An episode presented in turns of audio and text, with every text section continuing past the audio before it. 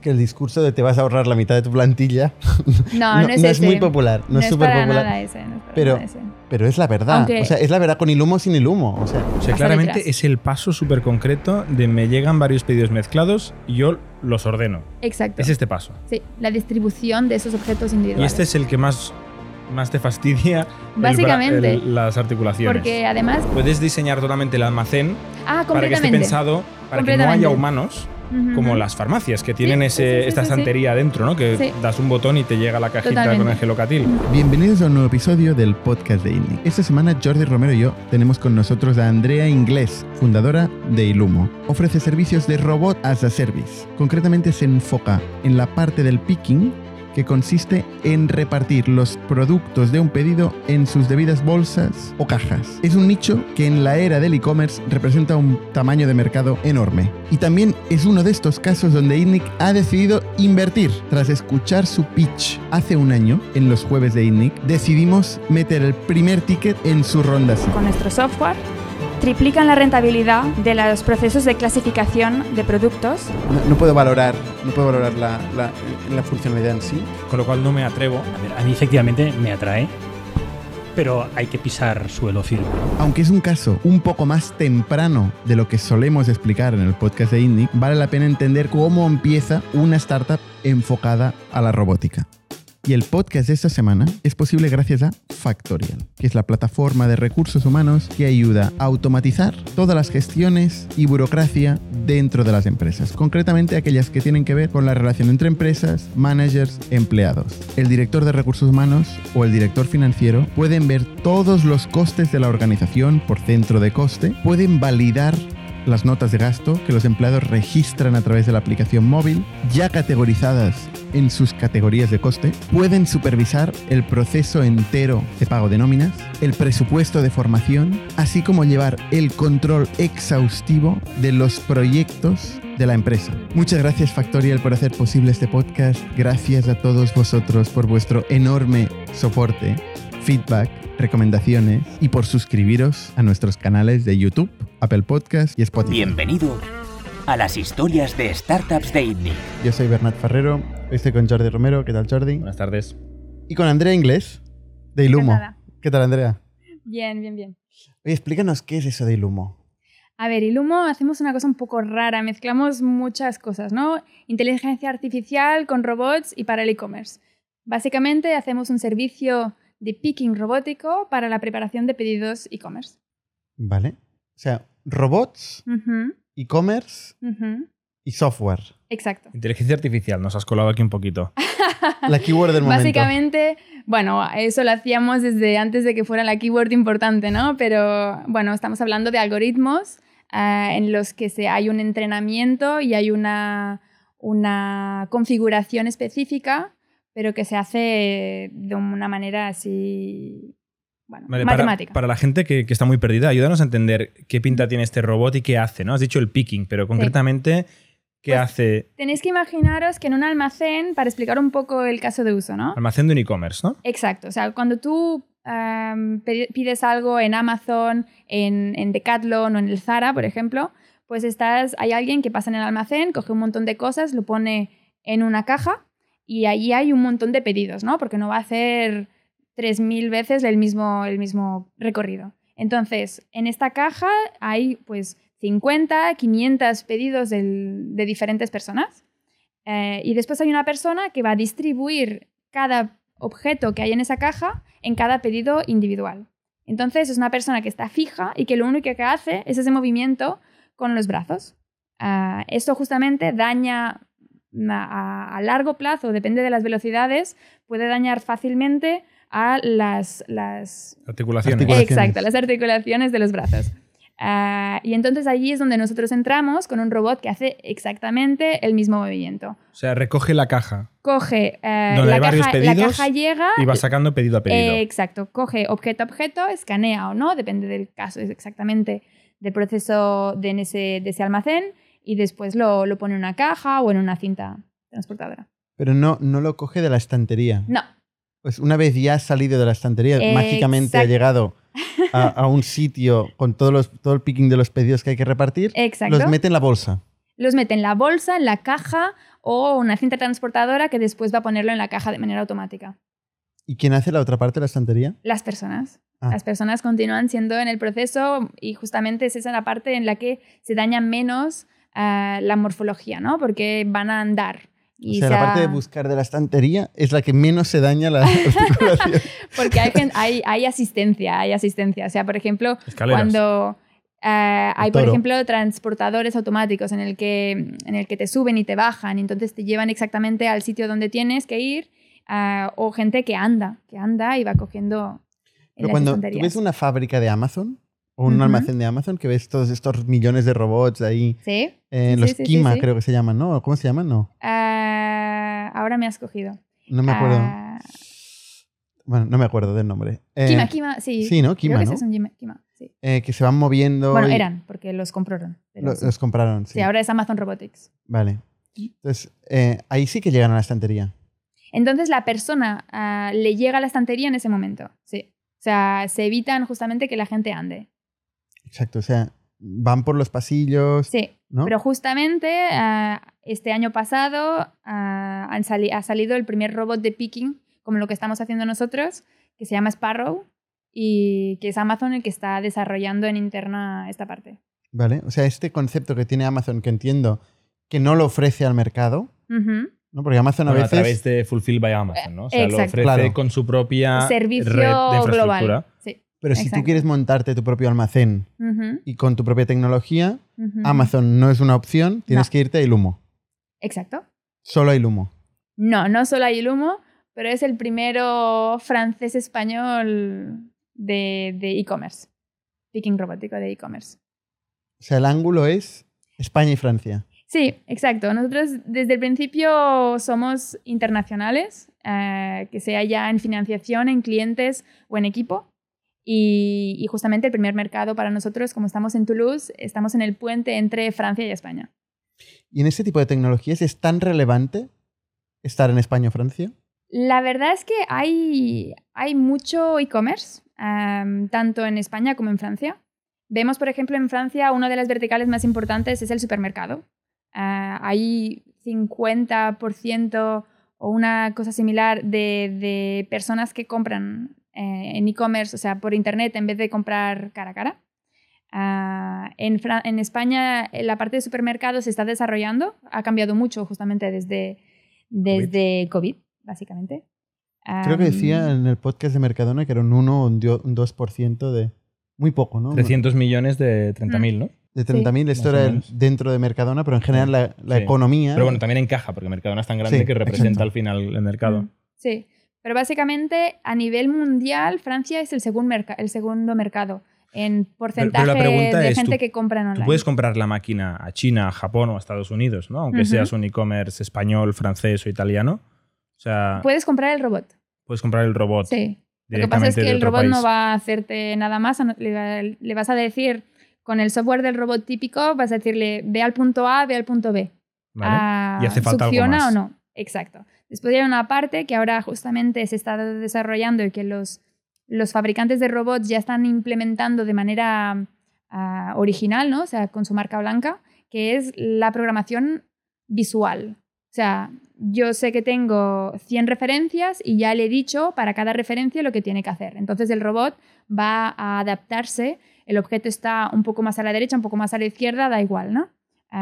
¿Qué va a poder adaptarse. ¿Qué significa decir lo que tiene que hacer? ¿Si lo pone al fondo de la caja o arriba o...? Por ejemplo, encontramos de manera bastante habitual en, en las industrias, pues que siempre llega la misma pieza o, o 10, 30 piezas y entonces el robot va a coger una pieza y va a hacer lo que tenga que hacer, inspeccionarla o simplemente posi- posicionarla para el, para el próximo paso. Y esto lo hacen con programación visual y, y funciona muy bien. Pero una cosa son 10, 30 piezas hasta 100 piezas, pero mm, con muchos e-commerce estamos hablando de millones o de cientos de, de miles de, de- de productos diferentes y que van cambiando constantemente, porque tú cuando entras, yo que sé, a Decathlon, pues siempre hay cosas nuevas, ¿no? Y ese, ese entrenamiento antes se hacía programándolo a mano. Exacto. Se decía, ahora te voy a hablar de este modelo de zapatos y te explico cómo es la caja y dónde y la cómo cogerla poner. cuando llegue uno en por tu uno. sitio. Había uno un por uno. operario que tenía que configurar la máquina. Exacto. sí. Y es, ahí es donde nos has eh, hablado de la inteligencia artificial. Ahí es donde para pasar de, de algunos cientos a, a millones, pues allí es donde hay un paso muy importante. Porque una persona no puede estar programando continuamente los robots. ¿Y co- y cómo? O sea, yo no acabo de entender qué hace este robot. ¿eh? O sea, lo meten en una caja El Eh. robot coge un objeto que no conoce, es desconocido. que le ha lo- llegado agregado porque alguien ya ha decidido Exacto. que esto va en un set de pedidos. Exacto. Lo escanea, escanea el código de barras o, por ejemplo, Ah, tiene si que hay tener un, un, código de barras, ¿eh? Sí. Sí. Tiene que saber dónde está. No, No, lo no busca. sabemos. Buscamos por todos los sitios, por las seis caras. Va dando vueltas. No, ah, justamente una de las cosas que Ilumo hace, que vamos a hablar quizás un poco más tarde, que es el modelo de negocio, para nosotros lo más importante es el volumen y la velocidad. Entonces todo está pensado para ir lo más rápido posible. Entonces lo miramos por todos los lados al mismo tiempo y hemos encontrado el, el código de barras, lo pasamos al siguiente, que es pues meterlo en una cinta o meterlo en una caja o en una bolsa. Y, ¿Y por qué en una bolsa? ¿Dó- ¿Dónde va la bolsa luego? por ejemplo, si estamos hablando de, por ejemplo, en Francia hay los drives, que es pasas al supermercado y coges directamente lo que has comprado, en vez Vale. de tener que ir a los pasillos a buscar lo que quieres. Ujú. Em, eso lo O sea, llamamos es el drive. consumidor que va y se, va- se lleva la Sí. bolsa, ¿eh? Sí, sí, el sí. click and collect, este El que click dicen and aquí collect. también, ¿no? Exacto, el click and collect. Y entonces eso se hace muchísimo en los supermercados y lo que haces pues es básicamente llegas, aparcas el coche, te ponen en, en el coche las compras y te vas. Vale. Y entonces, pues lo pones directamente en la bolsa, porque la gente no, no utiliza cajas. Entonces, sea bolsa, sea caja, porque te llega directamente el paquete en casa. O, O sea, el e-commerce sería el, el partner logístico que luego ya se llevaría la caja y la mandaría. Exacto, exacto. Bueno, hay que cerrar la caja, hay que ponerle una etiqueta. también lo hacéis? ¿Eso lo hacéis vosotros no, o lo hace eso no otro lo hacemos paso? nosotros, es so- eh, o de manera automática o una persona O que sea, pasa claramente detrás. es el paso súper concreto de me llegan varios pedidos mezclados y yo los ordeno. Exacto. Es este paso. Sí, la distribución de esos objetos Y individuales. este es el que más, más te fastidia Básicamente. el- las articulaciones. Porque además estamos hablando de e-commerce que lo que queremos es que te llegue el más rápido posible. Entonces, cuando tú haces un clic, si a los cinco minutos te puedes salir del almacén, eso es genial, ¿no? Y entonces, pues tiene que ir súper rápido. El robot, a te- nosotros llegamos a más de mil productos a la hora. Estamos Vale. hablando de ¿Y una tres persona? segundos. ¿Y una persona? Una persona de manera, o sea, que no esté súper especializada y sea la mejor, estamos hablando de 400, 500 a la hora. ¿Y la mejor? Y la mejor puede llegar a, a 900, 800, 900. Dependerá del producto, ¿no? Dependerá del peso, sí, del- de las Del dimensiones. ah, depende mucho de la vertical del e-commerce. Y el robot sabe lo que contiene cada pedido. Sí, nosotros nos conectamos a, ¿cómo se llama en español? El, el, el software del, del almacén y nos dice, bueno, pones esta caja, vas a encontrar estos 100 productos en estas cantidades. Y Ah, de esto ya lo cada- sabe. Esto ya lo sé, sí. Y entonces, para cada unidad, pues tienes que hacer esto, esto, esto, esto. O sea, esto ya viene de otro robot. Bueno, viene de, Porque si viene de de un humano, la- ¿cómo sabe? de, de, de lo que el almacén ha decidido, ¿no? Porque ha llegado unos pedidos, hay todo un software del almacén que dice, bueno, pues tengo que rellenar estos pedidos, los he cogido en este momento, entonces están en esta caja y van a tal sitio. Nosotros tenemos esta parte... O sea, tú das por sentado que existe un software que contiene sí, la- sí, las claro. referencias Claro, claro, de todos los pedidos de hoy. Sí. Sí, ¿no? sí, sí. Esto tiene que existir. Eso tiene que existir. No puede ser todas las referencias de la base de datos No, y montarte los pedidos en base a la referencia no, de la base de datos. Tienes que tener la selección de los pedidos de hoy. Exacto. Estamos hablando de un almacén que hace un cierto volumen, porque para llegar a, por ejemplo, 10.000, 15.000 pedidos al día, estamos hablando de que ya tienen este software, que ya han intentado optimizar al máximo los trayectos, el posicionamiento de los productos en el ¿Y almacén. ¿Y este software está hecho a medida o hay algún player universal global que integrando software con de uno, dos o almacenes? tres? Sí. Hay, hay bastantes, hay bastantes y hay gente que decide desarrollarlos internamente también. ¿Y quién hace la integración? ¿Vosotros o el cliente? Nosotros ofrecemos justamente un pack completo donde hay la integración incluida. ¿Eso es una pesadilla final- o no? La integración. pinta. Sí, sí, es una, es una pesadilla. Lo que pasa es que, bueno, nosotros venimos, el equipo técnico viene de esta, este tipo de empresas en el que hay integraciones ah, y entonces pues conseguimos reducirla al máximo posible, ¿no? pero al final para escalar, justamente esta empresa de Ilumo la hemos construido para poder escalar en todos los sentidos. Ah, y justamente, pues esta es una de las partes que es más importante, ¿no? Porque si tienes que hacer, pues, tres, tres robots en, en tres meses, da igual, pero si tienes que hacer 3.000, pues hay muchas integraciones a que hacer. Yo me pregunto, ¿es lo mismo coger un gorro de piscina que una tienda de campaña? Porque has hablado de Para Decathlon, nada, ¿no? para nada, para nada, justamente. Ah, La pincita ahí, ¿no? ¿Cómo funciona? Estamos hablando nosotros, somos uno de los, mm, de los que cubren el catálogo más importante en temas de, de peso y de dimensiones, pero estamos hablando, por ejemplo, una tienda de campaña pasaría los 7 kilos, seguramente. Quizás una así, una individual, quizás no, pero tendría que estar muy, muy pequeñita, ¿no? Estamos hablando de una caja que hace 40 por 60 por 40. Vale. O sea, es una tienda grande, ¿no. Es una tienda grande, ¿no? Y en supermercado no puedes coger Cogemos frutas packs. y verduras sueltas. Tiene que estar ya todo un poco empaquetadito. Sí, las frutas aún no las hacemos. Hay claro, es que competidores que se han especializado en esto y la Claro. verdad es que no es un mercado tan tan grande Más como cosas para- empaquetadas, ¿eh? Sí, no solo, pero sí, normalmente... ¿Por qué tanta especialización? ¿Por qué no uno que lo haga todo? ¿O hay alguna razón buena? Es C3PO.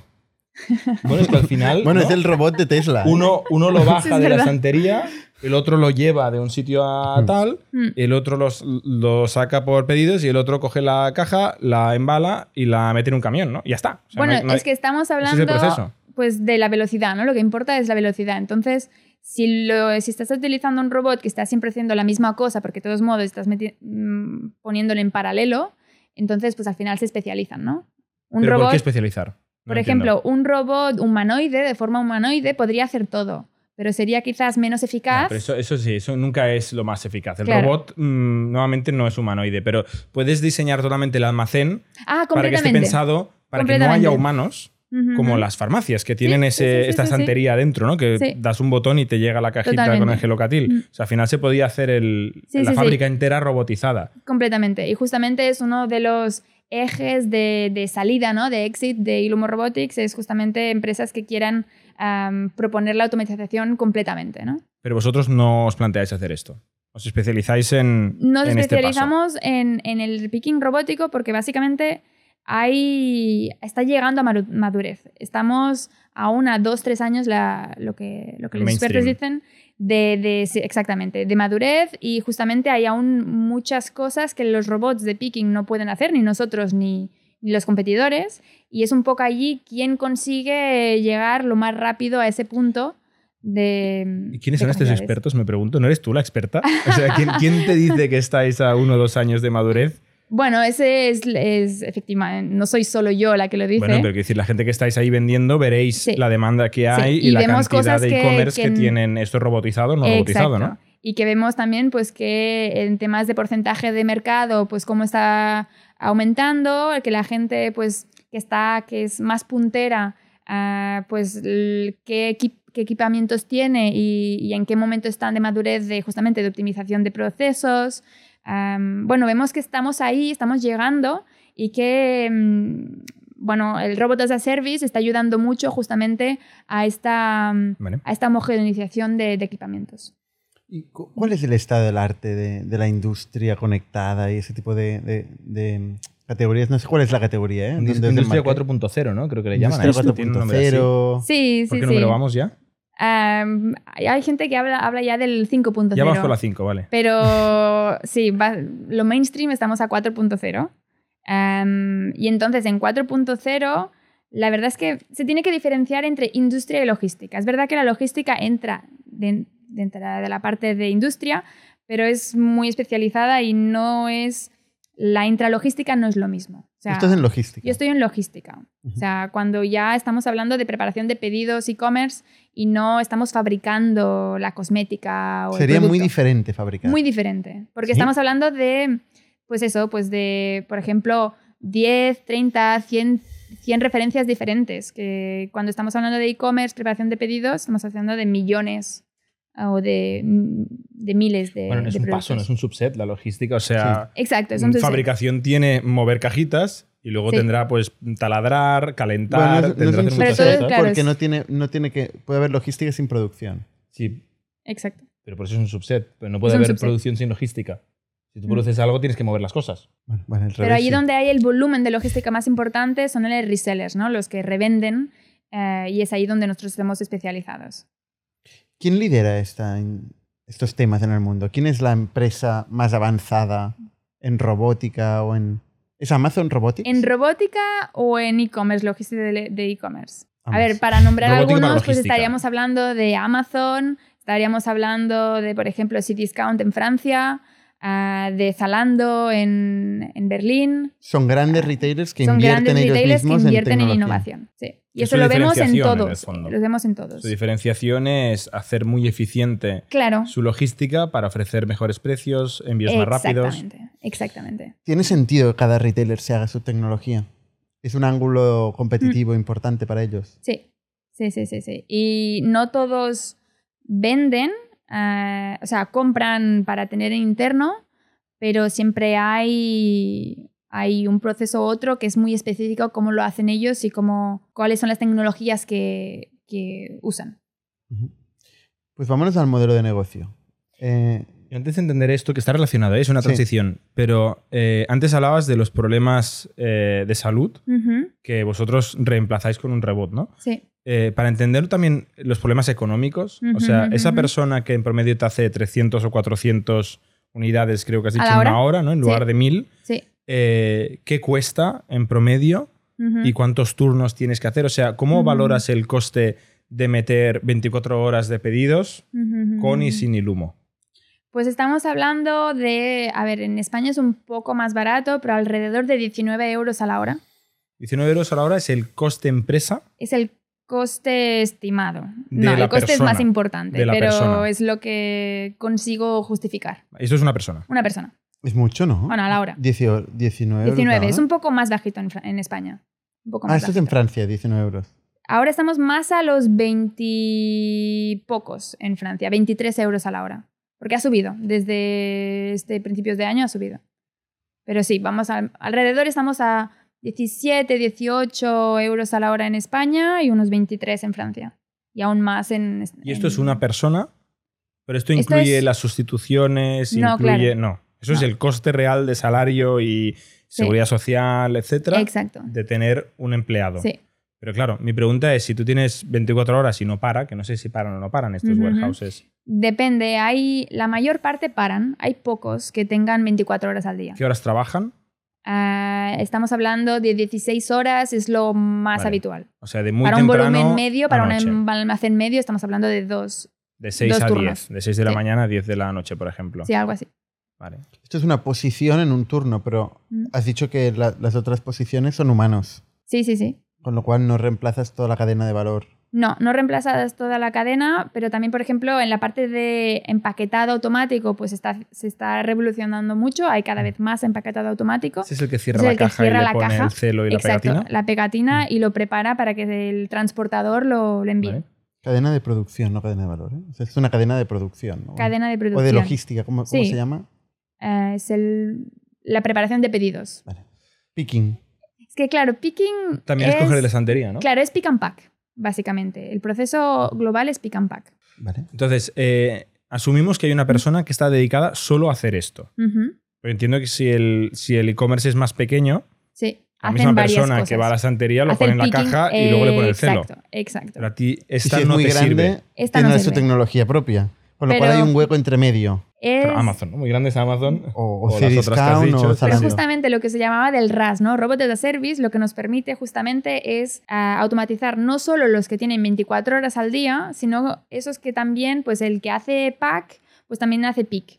Porque Robot as a Service lo que hacemos nosotros, porque hay diversas vari- variantes, eh, vendemos, facturamos por el nombre de manipulaciones hechas con éxito. Entonces, si tienen solo tres horas haciendo packing, o sea, distribuyendo, por ejemplo, las unidades, pues solo cobramos tres horas. Vale. O sea que eh, flexibilizas el precio. Vale, cuéntanos cómo funciona el modelo de negocio. El modelo de negocio, pues este robot as a service, lo cubrimos todo. O sea, sea la integración, como el material, o sea, la inversión del material, como la... El material es el robot, la máquina. Exacto, pero no solo el robot, hay cámaras, hay escáneres de código de barras, Todo. todo, la estructura, todo está incluido. Y O eso sea, lo- Hasta vosotros la hacéis la inversión. La inversión del robot, La inversión, el cliente final no la hace. No hay inversión. o sea, la hacéis Es un vosotros. retorno de inversión de cero días. O sea, el primer producto que mueve ya estás ganando dinero. Con lo cual hacéis vosotros. Nosotros- O sea, no- nosotros. Luego nuestros hablaremos de que hemos invertido en el proyecto. nuestros partners no, no, no lo hace Ilumo Robotics, pero nuestros partners hacen la inversión. Porque nosotros hemos montado, pues justamente lo decía, un- una startup que es lo más escalable posible en este ámbito, ¿no? Eso quiere decir que nosotros somos una empresa de software, pero que estamos dando al cliente final un paquete completo, un servicio al final. O sea, podrías reemplazar una persona con el robot y pagas del mismo modo, pagas al final del mes con lo que ha hecho. Bueno, normalmente la persona le pagas por las horas que está allí, pero el robot solo por lo que ha hecho. Y al final incluye todo, hasta la instalación, la puesta en funcionamiento, todo está incluido en ese coste de, de un céntimo al movimiento. O sea, realmente no le implica hacer ninguna inversión al- a, la, No. a la empresa. Entonces, somos nosotros, con los partners con los que trabajamos, que decidimos con quién invertimos y con quién no. Claro, pero entonces una empresa si ve que esto funciona, dice, hostia, esto me está ahorrando tal, lo Mm. primero que va a hacer es, bueno, voy a hacer una inversión y voy a hacerlo yo. Entonces, damos la posibilidad, la variante de decir, mira, pues si quieres que el robot sea tuyo, pues tú inviertes, te decimos exactamente lo que tienes que comprar, bueno, lo que tienes que, que invertir y después lo que hacemos es la puesta en marcha. ¿Y se, O sea, acaba, se acaba el negocio para Ilumo? No se acaba porque está incluido en este céntimo, bueno, el céntimo es sin la inversión, con la inversión es un céntimo y medio, dos céntimos, depende de, lo, de la instalación que estemos hablando, ¿no? Pero... Como o no sea, lo he entendido. hay- O sea, pasa de, no a- de, de costarle un céntimo a costarle dos céntimos. Con el leasing hay, hay una parte, hay un poco alrededor de un céntimo del coste del, del leasing, del leasing. o sea, Entonces- mitad, mitad de lo que cobráis Es la máquina Exacto. y la otra mitad es la licencia del software. Eh, con el mantenimiento, Que- el soporte, o sea, Vale. la hotline, ah, todo. Vale. Y si le quitas la parte del leasing de, del- de las máquinas, ¿qué margen bruto tiene este negocio? Porque no es solo software, porque estás diciendo, hay Si bastante... le quitas la parte de leasing, estamos hablando de... Estamos cerca de, de una software. Estamos hablando de 80, 80... ¿Sí? sí. ¿Y con el leasing? Con el leasing bajamos a 70. Vale. ¿Cuál es el coste directo? ¿El coste directo de qué ¿La diferencia entre el exactamente? 80 y el 100% del margen bruto? Ah, estamos aún a las primeras, a los primeros clientes, entonces varía bastante. Pero bueno, estamos hablando de que, por ejemplo, un cliente paga 3.000 al mes. Si los 3.000 al mes son sin leasing, es más fácil. Estamos hablando de que, bueno, puedes hacer el cálculo, que 2.000 y algo, ¿no? De lo que ganamos. 8 por 3, 24, ¿no? 2.400 sería margen bruto, si es el 80%. Mm. Sí, pero cuando Y- digo que la diferencia, quiero decir, ¿qué- ¿cuáles son los costes ¿Qué se que- imputa? que imputas ¿Qué se en- imputa? en el coste directo? En el coste directo es que hay los servers, es que no hay, hay los servidores del- de lo que estamos utilizando, estamos están ah, en la nube, entrenando. Están ahí en, en el warehouse. Tenemos doble, están en los dos sitios. ¿Vale? Y entonces estamos hablando de, de estos servidores, o sea, no hay... Y atención al ya cliente. la atención al cliente, o sea, la que hotline, hotline, ¿no? la persona en hotline. Eso es la diferencia en este 20% de coste. Y esas 3.000 eh, euros ¿no? que has dicho es el equivalente de 20 euros la hora por 160 horas eh, más o menos que hay en un mes, ¿no? Ujú, 40 ujú. por 4, 160. Entonces, lo que te costaría una persona son unos 3.000 euros al mes. Bueno, dos personas. a- a 20 euros Dos la hora. personas, sí. Normalmente la gente no va a cambiar un robot por una persona, eh, va justamente, tiene que haber mínimo dos, dos turnos. Entonces Vale. estamos hablando de dos personas. O sea, un poquito más de productividad que una persona, pero el coste de media persona. Exacto. Este es el pitch que hacéis. Sí, este es el pitch, el, el menos bueno. ¿El más Eh, bueno cuál es? Hay el, nuestro primer, bueno, con una, una persona en particular, un cliente en particular, hemos multiplicado por siete la Siete rentabilidad. personas. Sí. Ah, no, o sea, El coste, el coste producción. Coste estamos por hablando de siete. siete. sí. Porque lo hacían muy mal. No, no es que lo hiciera muy mal, pero es verdad que como había poca flexibilidad, el dar flexibilidad pues te permite de ganar mucho. La flexibilidad es una de las es casi la cosa más importante de lo que estamos ah, ofreciendo. No solo los costes, es realmente esta flexibilidad que, que hay un coste, pero que también hay una capacidad de producción, que hay una, pues si hay un pico, pues Ilumo Robotics está ahí, no tienen que buscar ninguna, nadie más.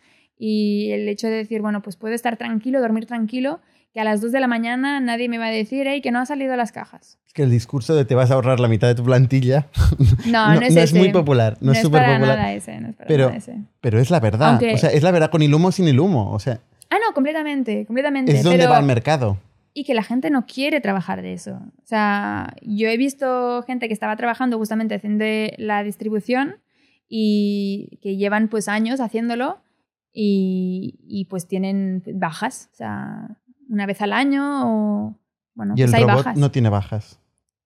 El robot no tiene bajas y, y no tiene daños, ¿no? No está haciendo daño a nadie. Mm. al final. ¿Cuántos robots tenéis trabajando ahora mismo? Uno.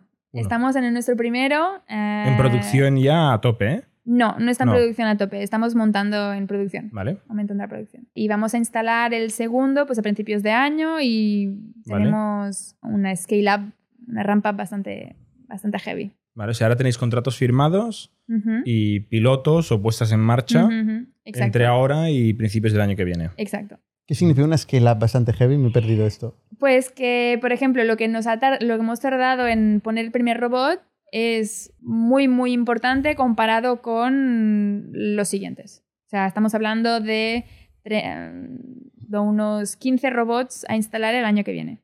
Hay una cosa que no- nunca falla en las startups, que es que el futuro siempre parece mucho más fácil. la putada es el presente y el pasado. Pero el futuro tú lo ves en el Excel y dices, joder, Todavía voy. Es magnífico, es magnífico. magnífico. Bueno, pero hay cosas, hay cosas que son. Una vez las has hecho una vez, pues es más fácil Eso repetirlas. es ¿no? evidente. Y eso, y eso es, es ahí donde hacemos las, las, las diferencias. El primer robot hemos querido hacerlo completamente in-house, para entender perfectamente cómo se hace, cuáles son las. poder tomar todas las decisiones para que Ilumo Robotics sea lo más eficiente, lo más rápido. Pero no lo habéis fabricado, pero lo habéis montado. Lo hemos montado, lo hemos diseñado, piezas. lo hemos montado, lo hemos. eh. Pero el brazo que hace así, eso ya existe. Eso ya existe. La cámara ya existe. Sí. Pero vosotros habéis conectado diseñado, todo exacto, un sistema. el- la estación de picking, ¿no? la estación de picking. Para Pero que sea vuestro, vuestro reproducible. negocio es el software, es la robótica, es que, cu- ¿cuál es el negocio? Depende de a quién hable, es una parte u otra, ¿no? Al final, al cliente lo que le importa es que todo funcione. Entonces, yo soy la encargada de que la- el robot funcione, de que el mantenimiento pues, se- sea suficientemente rápido, de que, eh, sea, de que sea fácil de instalar, rápido de instalar. O sea, al final somos responsables del conjunto, pero nuestra fuerza es el software. O sea, sin el software nada funciona. Si nos escogen a nosotros que estamos empezando, es porque somos capaces de hacer ese software que funciona muy bien, funciona muy rápido. ¿Y cuál es la clave a nivel ya técnico de este software? O sea, ¿hay un algoritmo de inteligencia artificial que habéis Hay desarrollado vosotros? Normalmente hay muchos algoritmos, Hay pero muchos. ¿cuál es el bueno? Somos programadores, eh. Cuidado que No, no, no, está nos claro. la ¿Cuál es colar. clave? Mira, eh, no hay ningún problema para explicar lo que hay dentro de Ilumo. Básicamente son diversos módulos. Primero es una cuestión de que el robot, las cámaras, ¿no? porque al final el robot es un manipulador, pero las cámaras tienen que saber dónde hay un objeto, un objeto definido. Estamos hablando que cuando llega una caja, las cosas están, eh, las han tirado, no las han posi- posicionado bien, ¿no? Y no sabes lo que coges, no sabes si es eh, flexible, si es duro. Entonces, cuando una cámara mira eso, pues tienes que saber que es una caja, un, un objeto. Y esto es propio. Ese- Esto es propio. Esos algoritmos, ese código Sí. que, de visión por computador, eso es todo hecho por es vosotros. todo hecho por nosotros. No existe ya una buena librería o una buena hay tecnología que haga librerías, esto. hay librerías que hacen partes y que hacen cosas, pero no hay una solución que puedas Vale. coger y que funcione. Y no hay una empresa ahí ya. No hay una empresa de ser muy buena Sí. viendo cosas Y de hay- logística, paquetes. Sí, por ejemplo, Fizir, uno de nuestros competidores, hace solo eso. Solo eso. Bueno, Software solo. No, de no por solo, solo, pero es la parte más importante. Vale. Hay otras que son más de industria que hacen solo esto, que después te van a, te van a decir a ti de configurar cómo lo coges. ¿Y eso es lo que ve que es un gorro de piscina o una raqueta de tenis? Esto va a ver que hay una forma que parece una cosa sola. No vas a ver que es un gorro de piscina o que es una Pero no se de coge campaña. igual un gorro de piscina que una raqueta. Exacto. Para saber lo que Entonces, pesa, ¿no? Por ejemplo, imaginarse lo que pesa una cosa. hay, hay muchas variables y esta parte es la parte de manipulación, ¿no? Son los algoritmos de manipulación que van a decir, mira, pues aquí veo que hay, hay un agujero, no puedo cogerlo por ahí. Aunque sepa que eso es un objeto, no puedo cogerlo por ahí. O veo que esto es rígido, o veo que esto para nada. Hay un montón de variables en las que, en las que los algoritmos pues, van a decir cuál es el mejor sitio para coger. Y después hay una tercera parte que esto ya es más conocido y que hace más tiempo que se conoce, que es la parte de optimización de, de, de distancia, bueno, de desplazamientos, ¿no? Y allí, bueno, pues nosotros con nuestras variables y nuestra manera de ser y nuestra experiencia aportamos esta, ah, completamos con esta optimización de, de desplazamientos. Así es como conseguimos llegar a los más de mil productos a la hora. Vale. Es un algoritmo el, que es uno de los típicos que haces en la sí. universidad. Sé lo que quieres decir, pero no me acuerdo ya. Travel. Salesman Problem. Pero, por ejemplo, se, está, se, está, se puede hacer así, como hemos en la universidad ya se hace, se hace, bueno, hace ya muchos años que se conoce, pero también hay ahora el, el- otras maneras de, mm, con, con- con algoritmos de inteligencia artificial donde mira a ver todos los paths posibles, todas las trayectorias posibles y lo hace en tiempo real y, bueno, o sea, n- va, podemos ir aún más lejos, ¿no? ¿Los algoritmos son vuestros o son utilizáis algoritmos del mercado?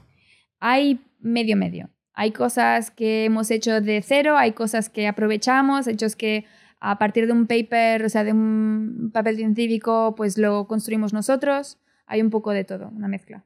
¿Y te merece la pena meterte en el, en el follón de, respons- responsabilizarte de esos robots, esas Ujú. máquinas que no has hecho tú? Ujú, ujú, Que luego tienes que conseguir que financie un proveedor y tal ujú. para acabar aportando el valor del software. ¿No había una manera de hacer solo el software? Hay una manera, hay una manera que es, es pasar por grandes integradores, eh, integradores como Lande, como, bueno, que, están en el mercado que, y que están buscando este tipo de softwares.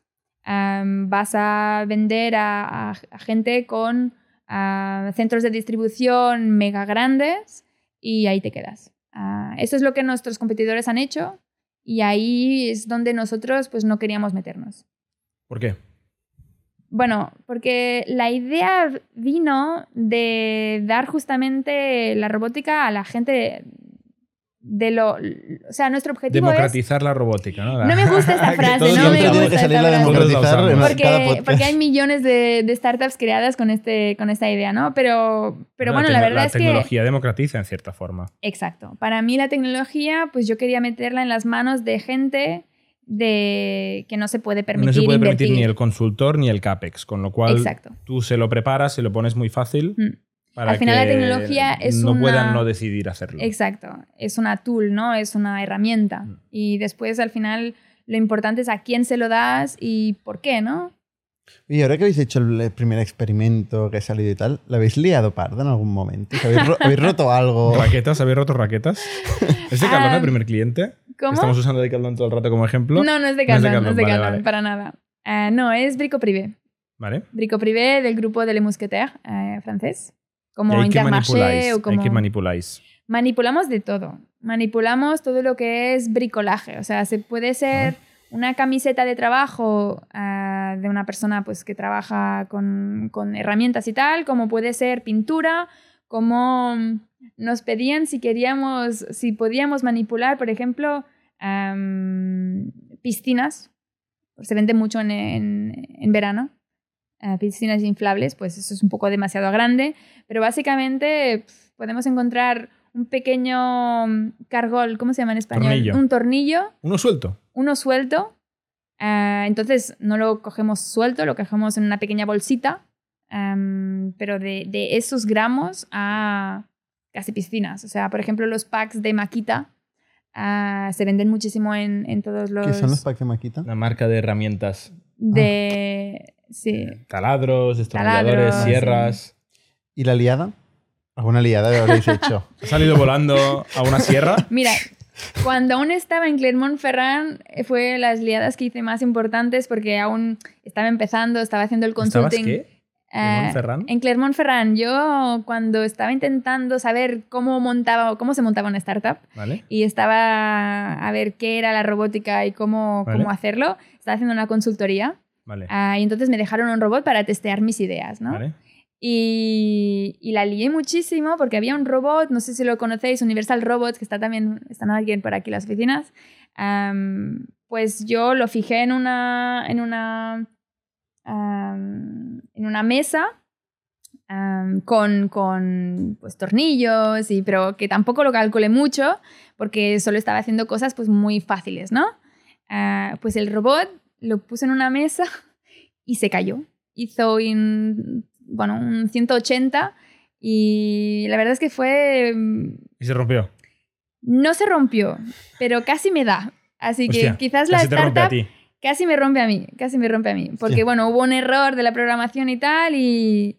Sí, sí, sí, la Es verdad es que ¿eh? Tú es le das muy a peligroso. una máquina Es fuerte y que va rápida, Sí. le das un- una mala instrucción y te puede decapitar. Es muy importante, sí, además, o sea, es muy importante las reglas de seguridad, lo que pones en... en- Tienes que poner un perímetro donde Sí. no te puedes acercar a, Exacto. al... Vale. Sí, sí, sí. O sea, hay la posibilidad de que no haya perímetro, o sea, no perímetro, que no haya una barrera física, pero eso lo que hace es, ah, al final, limitar la velocidad Claro, del robot. claro. Y como decía, pues nosotros somos volumen, velocidad. Con lo cual, es mejor, hacer una jaula y que ahí dentro pueda ir muy rápido, pero que no puedas meter un brazo, un dedo o la cabeza. Exacto, sí. Y sobre todo nosotros que le damos bastante libertad en relación con, con otras empresas de robótica, ¿no? Porque le decimos, bueno, pues decide dónde vas, cómo lo haces. Entonces sí que hay, es para nosotros muy, muy, muy importante pues delimitar todas estas grado, estos grados de, de libertad que le damos, pero, pero sí, sí, aún así siempre hay las barreras. Para entender el go-to-market, o sea, vais a empresas que has dicho que no son ni demasiado pequeñas ni demasiado grandes. ¿Las tenéis identificadas? Eh, ¿Cuáles son? ¿Cómo, vais a, ¿Cómo llegáis a ellas? Sí, aunque seguro que, que vos, o sea, estamos aún, ahora que sabemos bien cuáles son las características y cuáles funcionan, cuáles no, en qué momento están, cómo identificarlas y todo esto, aún no tenemos un número fijo por departamento o digamos por, por comunidad autónoma. Ah, no lo tenemos ¿Cómo, cómo, exactamente cómo? ¿Qué nivel la comunidad? geográficamente, no tenemos exactamente el nombre de, de empresas que hay que funcionan con nuestro, con nuestro go-to-market. Eh, tenemos una idea. O sea, no tienes el tamaño de mercado El identificado. tamaño del pero mercado esta lo no mi sabemos, pregunta. pero... Mi pregunta es cómo vas a ver a los clientes. Ah. Sí. ¿Y cómo les vendes? ¿Cómo, ¿Cómo es este proceso de venderles? ¿De dónde sale el lead? mm, ¿Qué pasa Hay- con el lead? Hay dos, hay, hay dos canales. Un canal que es el que, el que queremos a, a largo plazo y otro que es el que está funcionando ahora mismo. A largo plazo es básicamente LinkedIn, se, funciona muy muy bien. Ah, sabes exactamente las personas que hay, ah, sabes quién es la persona que decide y, con el contenido la verdad es que funciona. El problema que hay es que ahora estamos empezando, entonces se necesita ah, que la persona tenga una especie de, de conexión contigo, ¿no? Y entonces lo que está funcionando muy muy bien son las referencias.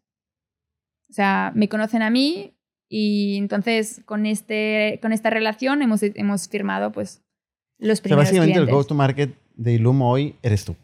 Sí, básicamente Y tu el LinkedIn. cuello, el cuello de Tu LinkedIn. botella. Que bueno, como empezamos todos. Como yo. empezamos todos, está claro. No hay Sí. mucha salsa secreta ahí. Sí. Luego Sí, escalar sí. esto es difícil. Entonces, escalar esto es difícil y es por eso justamente que hay toda la parte de inbound, ah, que hay los salones de profesionales, Ferias, ¿no? las ferias. Entonces, esto funciona muy bien. Eh, Vas a una feria con el robot.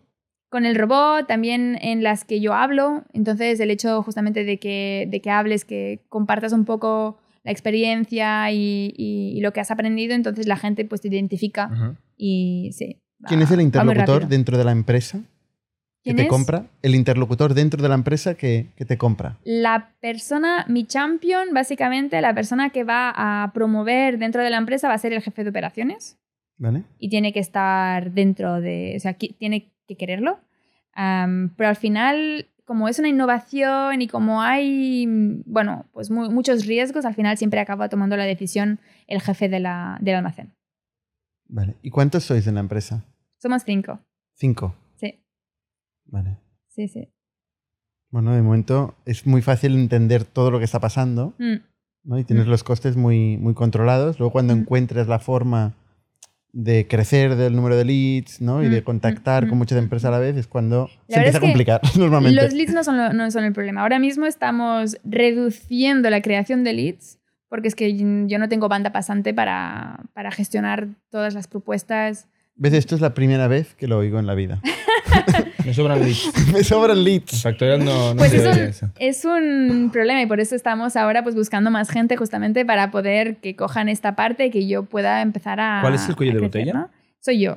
No, cuello de pero ¿qué, botella qué soy yo. parte? ¿Qué parte? O sea, es, es Em, conseguir más máquinas, es hacer esa integración con el RP o con el software a medida de producción. Ahora mismo el cuello de botella es tener el tiempo necesario para hacer las propuestas, las propuestas comerciales.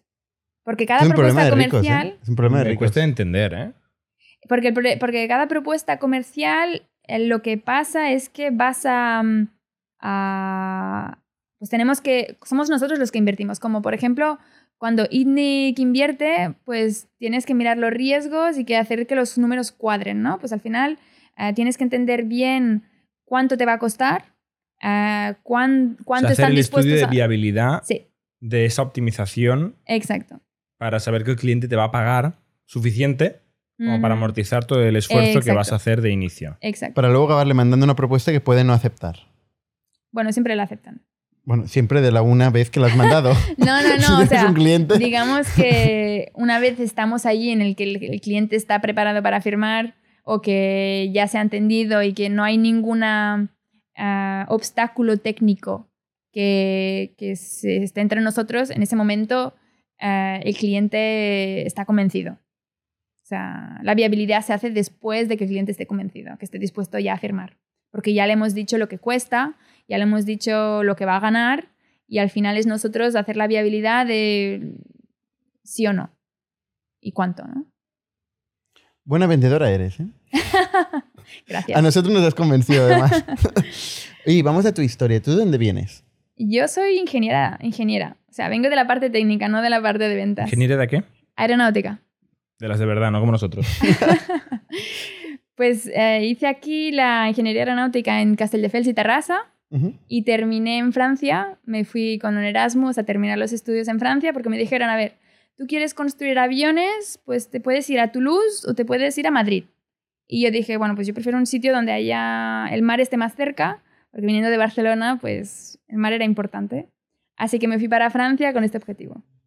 Estar cerca del mar. Estar cerca del mar. Es importante, la, las Que olas en Toulouse es rompiendo. donde está Airbus Sí, y un exacto. ecosistema brutal aeronáutico. Exacto. ¿En exacto, Madrid qué hay? exacto. ¿De aviones, de aeronáutica que hay en Madrid? En Madrid, pues es estructuras, por ejemplo. Fui a hacer unas prácticas allí, pero también hay espacial, también Vale. hay. Bueno, hay muchísimas cosas de Madrid. Pero Toulouse es el centro de Europa de aeronáutica, ¿no? Uno de los principales. Es uno de los principales. ¿Vale? ¿Y qué haces ahí? Sí. Eh, En bueno, pues no terminé en Toulouse eh, haciendo aeronáutica. terminé para el norte eh, y bueno, me recorrí un poco todo, ¿no? Fui hasta Bruselas, que no es realmente Francia, pero es casi, casi. El mar, Eh, la playa de Bruselas, ¿qué tal? horrible. No me puse pantalones cortos durante todo el verano. Am, pero también hice una parte, diseñé una parte de un cohete, de Ariane 6. O sea, la verdad es que me lo pasé muy bien en aeronáutica.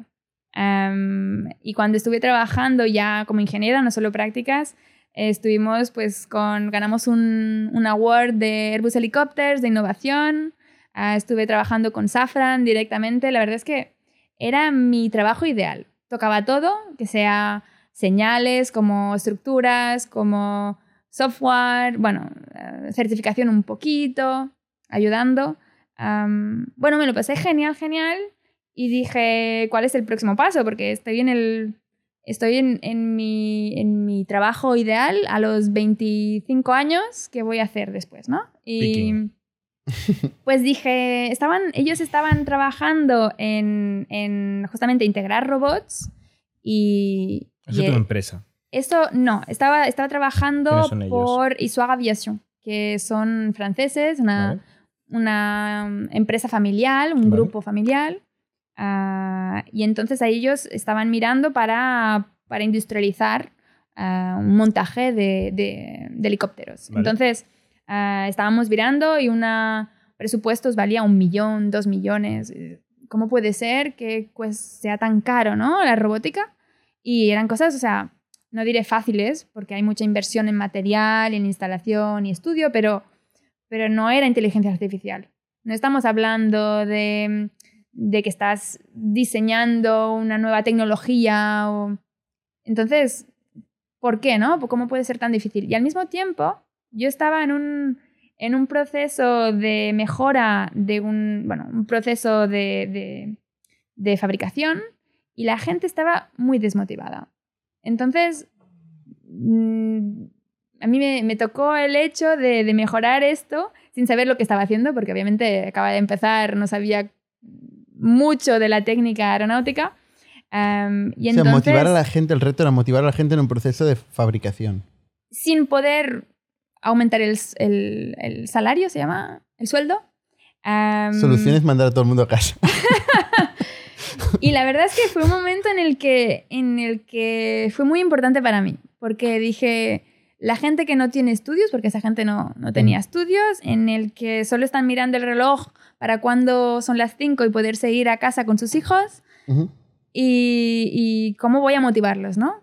Y, y, eso fue para mí un punto, un punto clave en el que dije, bueno, intenté varias cosas y al final lo que funcionó fue darles la responsabilidad.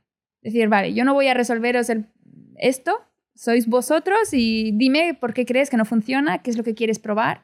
Y al final, claro, son personas que no tenían estudios universitarios, que empiezan a decirte, salen cosas, bueno, uh, que no tienen ni, ni, que no tienen ninguna lógica, ¿no? Que no tienen base lógica ni racional. Pero bueno, vas, vas hablando con ellos y al final, pues, ah, pues hemos hecho esto y ha salido lo otro y mira, pues he hecho estos tests yo solo, tenía ganas de ver si esto funcionaba. Y al final, pues al darles la responsabilidad, ese, fue para mí una especie de, bueno, de comprensión de lo que yo quería hacer. Un paréntesis, ¿por casualidad has leído el libro The Decision Maker? No. Ah, pues mira, eh, va exactamente de este tema, de, de, cómo arreglar un problema en una, una, una producción. Mm. Eh, y la conclusión es esta, casualmente. ¿no? Es un pues libro me hubiera que... ayudado hace unos años. Y digo, igual has leído el libro. no, para nada, para nada. A mí es un libro que me gustó muchísimo. Ahora aprovecho para recomendárselo a la gente que nos escucha. Y bueno, pues fue así, dije, un, uní un poco las dos cosas, el hecho de los, los jefes que buscaban una resolución técnica uh, pues más accesible, que sea fácil, bueno, más barata, más fácil de programar y al final, porque al final eso pues sale más barato y después el, el hecho pues de dar autonomía, responsabilidad a las personas que no que no tienen estudios, que están allí la mano de obra de baja. Es, es una baja inspiración formación. un poco filosófica. ¿No? Bueno, era poco concreta. Era sí. una inspiración de, mm. de, a qué querías dedicarte y cómo querías que fuera el mundo, más sí. o menos de la fabricación y de la industria en este caso. Sí. Pero lejos, lejos del e-commerce y del picking muy, muy, y de la muy, visión muy por lejos. computador y de la inteligencia artificial. Muy, muy lejos, muy, muy lejos. Y... Entonces, ¿cómo se unen estos dos puntos? ¿Cómo llegas de esta primera inspiración a...? Pues en ese momento era muy ingeniera, ingeniera pues veía las cosas con, con variables y fórmulas. Sí, y... esto es así. Tú vas por la vida viendo Iba, variables y fórmulas. iba mucho por ahí, sí. Y... Yo lo veo así también todo, ¿eh? No sé, no sé tú.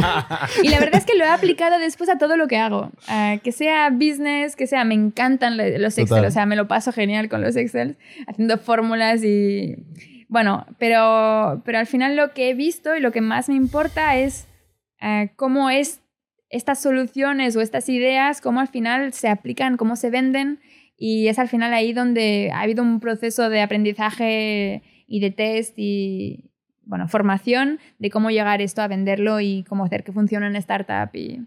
Pero ha habido pues mucho tiempo entre un punto y el otro, ¿no? Para conseguir que eso funcione. ¿Y cómo se arranca el humo? Pues de Clermont-Ferrand me fui para Toulouse porque justamente me faltaba un ecosistema que se moviera más y entonces me fui para Toulouse el 2019 Uh, encontré mi co-founder al cabo de unos días. La verdad es que llevaba años buscándolo y de repente en unos días lo encuentro. ¿Dónde lo encontraste? En una... A la IoT Valley. IoT Valley es una, mm, una startup IoT, studio. O sea, IoT, de sí, Internet como, of Things. Sí, Valley, que es la, valle del Internet la valle of del Things. IoT. en, en fran- con acento francés. Exacto. Y, que eso es está en Toulouse, eso existe en Exacto, Toulouse. existe en Toulouse. Y entonces allí pues empezamos y, y hicimos la I más D y empezamos a testear el mercado más específico, más, más cerca, uh, porque ya tenía alguien que me ayudaba a hacer un prototipo, ¿no? A, a, mostrar lo que yo quería vender. Y así iteramos unos cuantos meses. ¿Qué perfil tiene él? Ingeniero informático, es un, Es Remy, es un chico. Vale. Y entonces allí el COVID llegó, entramos justo en ese momento en, la, en el acelerador de la Silicon Valley que se llama Alchemist, que está especializado, bueno, tiene una vertical importante en robótica. Es B2B. ¿En, California eso? En California, sí. ¿Os fuisteis a California? Teníamos que irnos, pero, pero, cerraron, cerraron las fronteras justo, justo antes. Así que, así que no. ¿Y eso aceleró? Muchísimo. O sea, no estaría aquí ahora mismo si no fuera por la formación, por el mentoring. Aún, está, aún estoy con los mentores que conocí allí en, en el acelerador. Y bueno, son inversores ahora mismo. O sea, continúan. Pues business, básicamente. Cómo vender, cómo podía testear lo más rápido posible el mercado, cómo ir lo más rápido posible en todas las diversas ¿Y eso cómo te lo enseñan? ¿Son clases? ¿Son vídeos de YouTube? ¿Son libros? ¿Es one-on-one? Eran, había varias cosas. Había one-on-one. one on one Uh, esto es la mentoría, ¿no? Una persona que se sienta contigo y te dice, te voy a enseñar a vender. Algo así. Mm, yo pasé por varios antes de encontrar la persona con la que funciona. pero sí, básicamente al principio era, bueno, a ver, ¿cuál es tu problema? Y te voy a ayudar a solucionar este pequeño problema ahora mismo que tienes, ¿no? Y el problema siempre es vender. El problema siempre es vender. sí. Sí, vender más. Pero a veces hay una pregunta más específica u otra, ¿no? Vale. Um, modelo muy, de negocio. Muy humilde este mentor, ¿no? O sea, dime el problema que tengas y yo te lo arreglo. Yo te enseño a hacerlo. Bueno, son los primeros pasos, ¿no? exacto. Que no está cuando, mal. Cuando no sabes nada, la verdad es que es fácil. Ya, es fácil ayudar. ¿no? Ayudar. es fácil ayudar. Um, pero esto no es la parte más importante, o sea, no es la más importante. No es la que nos formó más rápidamente, ¿no? Uh, hacíamos cursos de cuatro o cinco horas a la semana que estaban concentrados en una, en una tarde y había, había entregas, o sea, tenías que prepararte para la semana siguiente. Y después había también advisors en los que tú tenías a cierto, bueno, que podías reservar, para tenías, son, estaban especializados en modelo de negocios, el otro en pricing, el otro en uh, testear el mercado, bueno, había... ¿Y qué te costó esta formación? Pues es la inversión. Básicamente, parte de la inversión que, que hacen es, es, esta. Vale, ¿y cómo salen estos números? O sea, ¿os transfirieron dinero, euros? Nos transfirieron dinero cuando creamos la empresa. ¿Vale? Y entonces, parte de esto. Creo que no es posible divulgarlo públicamente, pero estamos a. decenas de miles. Sí. O, menos. Sí, decenas de miles. Pocas decenas de miles. Pocas decenas por la cara que has puesto. Vale. ¿Y la dilución que cogen, más o menos? Eh, hay un porcentaje cuando hacen la, la, operación, pero después hay parte que es una nota, bueno, un safe. Vale. que se convierte más tarde y aún no se ha convertido. Pero bueno, se tiene que contar alrededor de 4 o 6%. ¿En total? En total. Vale. Y una pregunta, ¿las pocas decenas de miles eran una transferencia o eran servicios? Era una transferencia y después tú le hacías la transferencia de, lo, ah, de la formación. ¿Se lo devolvías? Parte el boomerang. Parte se lo devolvías. Mm. Pero para ti fue clave. Para mí fue clave, porque básicamente conseguimos doblar el importe total eh, con justamente una nota convertible. Es, ahí es una, es una ayuda que da el, gobierno francés en, la que, en la que si eres de innovación y estás haciendo bueno, cosas muy específicas, entonces y tienes pruebas de mercado, tienes inversores, entonces te doblan ¿no? en lo que, la, tu ronda. Qué paradoja, ¿eh? Silicon Valley ayudándote a sacar dinero del gobierno francés. Sí. Eh... Sí, sí, sí, sí, Hombre, claro. ¿Cómo no? Porque en Silicon Valley ahí no te dan subvenciones. No, no, por eso. Sí, la verdad es que en todos los tú pasos... Estás, tú estás muy satisfecha de esa dilución, de ese 4 o 6%. Sí, le has sacado valor claramente. Muchísimo. Que de 4 o 6 hay dos puntos de diferencia, que, que 50 que sobran, nos los quedamos. O sea, es, importante de 4 Son a 6. importantes, son importantes. Pero depende, Pero de, de, depende de la madurez en la que entres, depende de varios parámetros. Vale. No sabemos. bueno, y entonces eh, en cierto momento dices, bueno, voy a buscar pasta. Estás acelerada. Sí, entonces yo tenía ahora pasta para poder desarrollar y, conseguir un prototipo que alguien estuviera ya dispuesto a, pagarme, a hacerme un contrato facturando a partir de este desarrollo ¿no? que, que habíamos conseguido. Entonces, este, esta primera dilución, esta primeras inversores nos permitieron de, darnos este tiempo, ¿no? Estos dos años al final de poder desarrollar. Dos años viviendo con pocas docenas de miles, ¿no? Has dicho decenas de miles. Y con, con empleados. Y con empleados. básicamente la gente vivía del aire, podríamos decir. Yo decía así que vivíamos del aire, de, se llaman en, en francés se dice del amor y del agua. Del amor y del agua. Sí. En esas etapas el amor es lo más importante. la motivación, la... ¿Cuánta gente erais ahí? ¿Las cinco ya? Éramos, éramos cuatro. Dos, fundadores y dos empleados. Y el dinero era algo a los empleados y luego material, ¿no? Porque tenéis que comprar piezas. La verdad es que no invertimos nada en material. Vale, o sea, conseguías que los fabricantes os prestaran, os adelantaran. Justamente Yaskawa fue, fue el que. Yaskawa, es, un fabricante de robots. Exacto, es uno de los tres más importantes mundiales, sí. Ah, que tienen a, sede en Europa, pero sí, son originarios de allí. ¿Y, les convenciste? No, sí. Sí, sí, sí. Mándame una máquina que quiero hacer un tema de warehouse y si va bien, te compraré un montón. Sí. Les, les, les dimos nuestra. Pues sí que te enseñaron a vender, ¿eh? Te enseñaron no, no, totalmente. totalmente. Y, y les mostramos las previsiones, les mostramos todo nuestro business model y, y, entraron como si fueran inversores casi, porque nos dejaron pues bastante material uh, durante un año sin, cobrar nada, sin tener nada seguro. Ni sin darles equity, ¿eh? Sin darles equity ni nada. Es que si va bien, les compraréis muchas máquinas. Exacto. ¿La empresa es francesa? Sí. Sí, sí, sí, es francesa. Es algo que debería saber, pero... es francesa y justamente eh, en España pues puede, puede ser un bloqueo por ciertos inversores mm. o por ciertos bancos.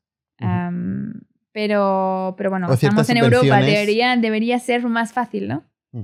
Pero bueno, sí. Pero bueno, está bien saber que en Francia también existen subvenciones. Aquí hay el ENISA y ese tipo de hay cosas. Hay un montón de subvenciones en Francia. Hay muchísimas. Si haces y más de en Francia, yo por eso al final nos pusimos la, nos pusimos la, la pregunta porque al tener inversión americana, pues lo que se tenía que hacer era hacer una empresa en Estados Unidos, en Delaware, y empezamos las, bueno, la, parte administrativa allí y quedó bloqueado por el COVID. Y al final hicimos vuelta atrás porque al final entre los números y lo que nos estaban bloqueando en Estados Unidos... Son dos clics pues de crear una sociedad en Delaware. Si no, tienes número, Si no tienes número de tax ID... Sí, exacto. Entonces... Mm. Como se tenía que hacer a mano, porque fue cuando justamente cerró, bueno, el COVID llegó en marzo de 2000, no sé cuánto, sí. Y en ese verano, pues no conseguimos crear, tardaron seis meses en darnos, en crearnos la empresa. Entonces eso ya estaba, ya habíamos creado en unos días en, Francia. Creo que fue Juanjo Mostazo en, su podcast que me decía que París, curiosamente, era el sitio que habían estudiado, habían visto que era el mejor sitio para empezar una startup, por todas las ayudas que da el gobierno al montar una startup. Luego cuando creces es una trampa, creo. Es otra cosa, es otra cosa. Por lo que he oído, ¿no? En Francia se ve que es un, a nivel burocrático es una pesadilla, ¿no? Pero... Es, es, es challenging, es, sí. entonces, hay un momento donde tú decides venir a ITNIC mm. a hacer un pitch. Sí, la verdad es que eh, teníamos un prototipo que empezaba a funcionar, no iba muy, muy rápido, no hacía cosas muy exorbitantes, pero, pero que ya empezaba a funcionar. Ah, y teníamos, habíamos empezado a hablar con Carrefour, Leclerc y Intermarché desde, desde el verano del 2019, no, 2020. Y entonces, o sea, después de, de, la Silicon Valley, ¿no? Y entonces ellos nos decían, pues mira, queremos esto, este es el modelo de negocio que queremos, tal y cual, ¿no? Y, y entonces, en ese punto en el que ya habíamos co-construido con, con gente que sabía lo que, lo, que, lo que se necesitaba, ¿no? Ah, en ese con momento, el cliente directamente. ¿eh? Exacto, no eran un clientes, pero había un intercambio habitual y de, información, de lo que querían y cómo lo querían. Y entonces allí... Esto, perdona, es que es, muy importante. O sea, tú ibas a, a, un gran e-commerce sí. y le hacías perder tiempo sí. para que te ayudara a construir tu propio producto. Sí. ¿Cómo le convencías para que perdiera tiempo esta gente que estará muy liada gestionando el warehouse de Carrefour y estas otras empresas que has comentado? La cosa es que tuvimos mucha suerte en la... O sea, hay, hay ventajas y desventajas en hacer cosas que nadie hace, ¿no? O sea, nosotros tenemos la ventaja de que no somos los primeros de hacer robot picking, entonces ya se sabe que eso existe y todo el mundo lo quiere. Entonces, ese, esa chuche, ¿no? Eh, es más fácil de, de, de venderla, porque pues saben que lo están haciendo en Estados Unidos, hay vídeos. Pero tú le cuentas que no tienes nada. Sí, sí, sí. Le dices, yo lo voy a hacer. Yo le mostré vídeos de cosas que sabemos hacer. Y nos dijeron, eso no, eso no lo queremos, eso para nuestro proceso no es lo que necesitamos. Nosotros que necesitamos, me acuerdo de varias veces donde le mostramos prototipos y nos dijeron que no, que no, que yo lo que quiero es lo otro. Entonces, bueno, pues... Y tú has dicho, vale, me voy, a, empezar. me voy a la oficina y lo voy a hacer. Sí. ¿Y cómo consigues contactar con esta gente? LinkedIn. LinkedIn, ¿eh? O sea, ya desde el primer día. Sí, sí, desde el primer día. Con un poco de jeta. Muchísima. Y mucha voluntad. Pero es lo que aprendes cuando en, en la Silicon Valley con el acelerador, o sea, era... Échale morro. Sí. Eran to-do list, de, eran tutoriales de cómo hacer esto, cómo hacer que esta jeta funcione, cómo hacer este mail súper corto eh, lo mejor posible. Y esto es lo que nos aprendieron. Persuasión. Sí. ¿Vale? Entonces, perdona, vuelves y empiezas a fabricar este prototipo, ¿no? Exacto. Y, y, entonces cuando esto ya empezaba a funcionar, y estamos hablando de principios del 2022, me acuerdo que nos fuimos de, de vacaciones de Navidad y justo, justo habíamos empezado que funcionara. Y volvimos y, y ahí empezamos pues a mejorar el, las performances, porque al final todo es una cuestión de que funcione bien. Uh, y entonces uh, dije, bueno, Barcelona, tengo ganas de volver a Barcelona, porque bueno, llevaba casi 10 años en, en Francia y tenía ganas de tener este vínculo con, con, Barcelona en especial, pero bueno, en España más, más en general. Eh, poder utilizar el hecho de que sea bilingüe o más, más que bilingüe y que nunca había podido utilizar antes. Entonces vuelvo a Barcelona y, y, entonces entramos en Tech Barcelona. Ahí veo un anuncio justamente de Tech Barcelona de los pitches del jueves de ITNIC y bueno, pues al cabo de dos días entro, hago el pitch hace ya unos cuantos meses. Ah, fue alrededor de abril del 2022. Hace un año. Un poquito más de un año. Un poquito más de un año. Uh -huh. Y bueno, ahí empezó todo. Ahí empezó ¿Qué todo. te dijimos en el pitch? ¿Te acuerdas? Me acuerdo, me acuerdo. Obviamente, me acuerdo que sonó demasiado rápido el, el, el reloj, la alarma que teníais sonó demasiado rápido. Son los mismos tres minutos para todo el mundo. Lo ¿eh? sé, lo sé, lo sé. Pero además te lo explican ¿eh? en el acelerador. Tienes que hacer el pitch millones de veces antes de hacer el de verdad. Pero bueno, siempre piensas que lo llevas bien hasta que estás ahí arriba y dices, jolín, me faltan 10, 15 segundos, ¿no? Los más importantes al final. Pero me dijisteis, pues eso, pues que en temas de material, pues que sonaba, sonaba a hardware y que vosotros lo que estabais más, más cómodos era en software. Y entonces fue Albert, que era el que tenía más, tenía más el gusto en la parte a él le de gustan hardware. las máquinas. Sí. Y hubo, hubo preguntas de modelo de negocio, hubo preguntas de, de riesgo técnico. Um, pero bueno, ahí terminamos y, y, Albert me dijo, bueno, pues ya hablaremos, uh, me envías más información de proyecciones y tal, y continuamos hablando. Vale. Y nosotros en ese momento estábamos uh, empezando a hacer los, las pruebas de concepto. Vale. Con... ¿Y tú estabas hablando con más inversores en aquel momento? No, Solo, con, solo a ITNIC. Yo la verdad es que vine a ITNIC para descubrir el ecosistema de inversión aquí, um, porque básicamente es una, otra de las cosas que aprendí en el acelerador. Nunca tienes que pedir dinero a un inversor cuando lo necesitas, ¿no? Tienes que dos, bueno, un año antes, dos años antes, empezar a conocer el ecosistema, que te conozcan, crear la relación. Y pues esa era la idea. Venir y, a ver, dinero siempre lo necesitas, pero no era urgente. Vale. Qué, en... qué buenos tips te dieron, ¿eh? Realmente. Muchos tienen, la verdad... Y los absorbiste bien, porque esto hay otro sí. que se lo dicen y, y no, no, le queda, ¿no? Es que yo creo que la formación americana, bueno, la, la, cultura americana, ¿no? Es mucho de tutoriales, o sea, no es eso que te dicen cosas teóricas, es, este, dan una to-do list de uh -huh. haz esto primero, después esto, después esto. Entonces, como que se te queda mucho, ¿no? Porque mm, es muy práctico. Es una, fue una formación muy, muy práctica. Uh -huh. Uh, y lo pusimos en, en a prueba, o sea, había demo days de inversión, había demo days de clientes, entonces todo lo, lo usas. Muy bien. Um, pues eso, entonces uh, hice el pitch, entonces, bueno, vimos en ese momento que estábamos aún testeando con clientes, entonces era difícil de, conver de convencer a, a, una inversión, a un inversor, que sea vosotros o otros, que también en algún momento nos hemos cruzado, sin tener una prueba de mercado, ¿no? Aunque estuviéramos co-construyendo con grandes uh, e-commerce, pero no habían puesto dinero, ni había contrato, no había... Y entonces empezamos a hacer las pruebas de concepto con uno de ellos uh, y otro aquí, VP, en, en el Vendrell, justamente. Uh, ¿VP en el Vendrell? ¿Qué significa? Sí, bueno, era Privalia y fue ah. comprado por Bien. Ah, vale, vale, bien, VP. hicimos estos dos tests, pues entre alrededor, entre, entre febrero y junio o así, hicimos los dos tests. y entonces ya teníamos algo. Y ahí es donde invirtió ITNIC. Todavía no. Todavía no.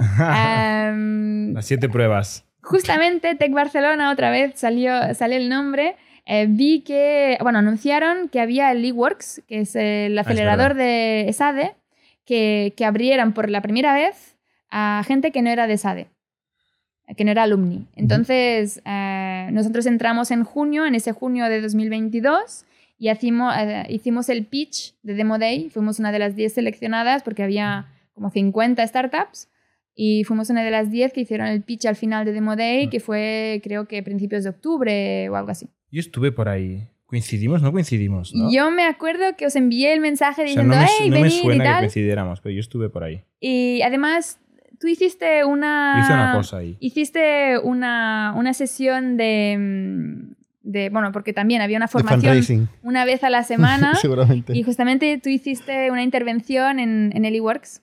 pero no coincidimos. Bueno, en vicio, eh, en videollamada. Vale. Pero, pero no personalmente, no, no cara a cara. Y entonces, pues al ver, yo lo empecé, lo recontacté diciendo, mira, estamos haciendo el Demo Day, 20 eh, y tal. Y después, allí en el Demo Day, conocí justamente a Javier de Arriba. Vale. Eh, que justo una de, las cosas que hace, pues es trabajar con encomenda, ¿no? Como el P. y entonces allí, pues un poco se hizo, se hizo la salsa, uh, cuajó la salsa entre, entre Albert, Javier de Arriba. Albert, que es nuestro socio en ITNIC. Exacto. Y Javier, que estaba en Encomenda. Sí, que es uno de los alumnis de SADE. Vale. Mm. Ah, y entonces, ah, con esto y conseguimos en ese momento, o sea, fue, la verdad es que fue un poco una, un conjunto de coincidencias, pues estuvimos, Airbus eran los 25 años de Airbus, estuvimos mucha visibilidad en septiembre, uh, de ese, septiembre, después hubo eh, el eWorks, después hubo, uh, técnicamente conseguimos hacer el récord de velocidad, uh, que, bueno, más de mil productos a la hora, todo fue un conjunto en, esa, en esos días. que fue a que Albert de ITNIC pues dijo, bueno, pues me interesa, vamos a ver, ¿no? Y, y como Albert estaba emocionado, pues Javier dice, bueno, si Nick pone dinero, yo también quiero poner dinero. Pero Hay mucho arrastre en este mundo, ¿no? La verdad es que sí. Y el nombre de Nick es un buen nombre para, para arrastrar. Y entonces, bueno, Después pues de este podcast ya verás. Te lloverán los term sheets. bueno, bueno. Como no necesito dinero, como no necesito dinero, es el buen momento. Perfecto.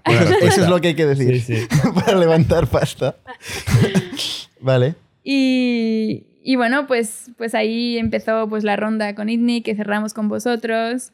Y, y, firmamos justamente, justo antes, firmamos el primer cliente con Bergigo Privé. Y bueno, pues después ha sido ha sido un poco pues cerrar esta ronda. ¿Y cuánto habéis levantado? No es una cifra que demos exactamente, pero estamos a, a, cientos de miles. De euros. De euros. ¿Vale? ¿Y dónde os lleva esto? Nos lleva al punto muerto. Al punto muerto. Suena fatal dicho así. o sea, la rentabilidad. a la rentabilidad, exactamente. no hace falta levantar más dinero.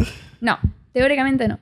Estamos. Teóricamente. Bueno, ¿Qué porque tiene que pasar en esa teoría? En esta teoría tenemos, básicamente hay un challenge y, es, bueno, yo creo que todo, todas las startups en este punto es el challenge más importante, que es conseguir la escalabilidad, o sea, conseguir que con, con poco tiempo, en poco tiempo, cuando firmamos un cliente, seamos capaces de ejecutar y ejecutar bien. Entonces, ser capaces de multiplicar estas instalaciones eh, con nuestros partners, que sean financieros, que sean ah, de instalación y fabricantes, porque al final, bueno, ah, para ellos no es nada. Por ejemplo, para Yaskawa, 50 robots, pues no es nada. Pero para otras, otros más pequeños, pues el hecho de, de, pedir tanto volumen, pues bueno, pues se tiene que multiplicar el nombre de proveedores que tenemos. Bueno, toda una gestión. Yaskawa, este, aparte de prestaros un robot para que jugarais, ahora cada vez que tienes un cliente, mandan el robot y dice ya me irás pagando céntimo a céntimo. No, no, no, no es exactamente. Hay, son más flexibles que otros proveedores, pero porque hay una, una, partnership entre los dos.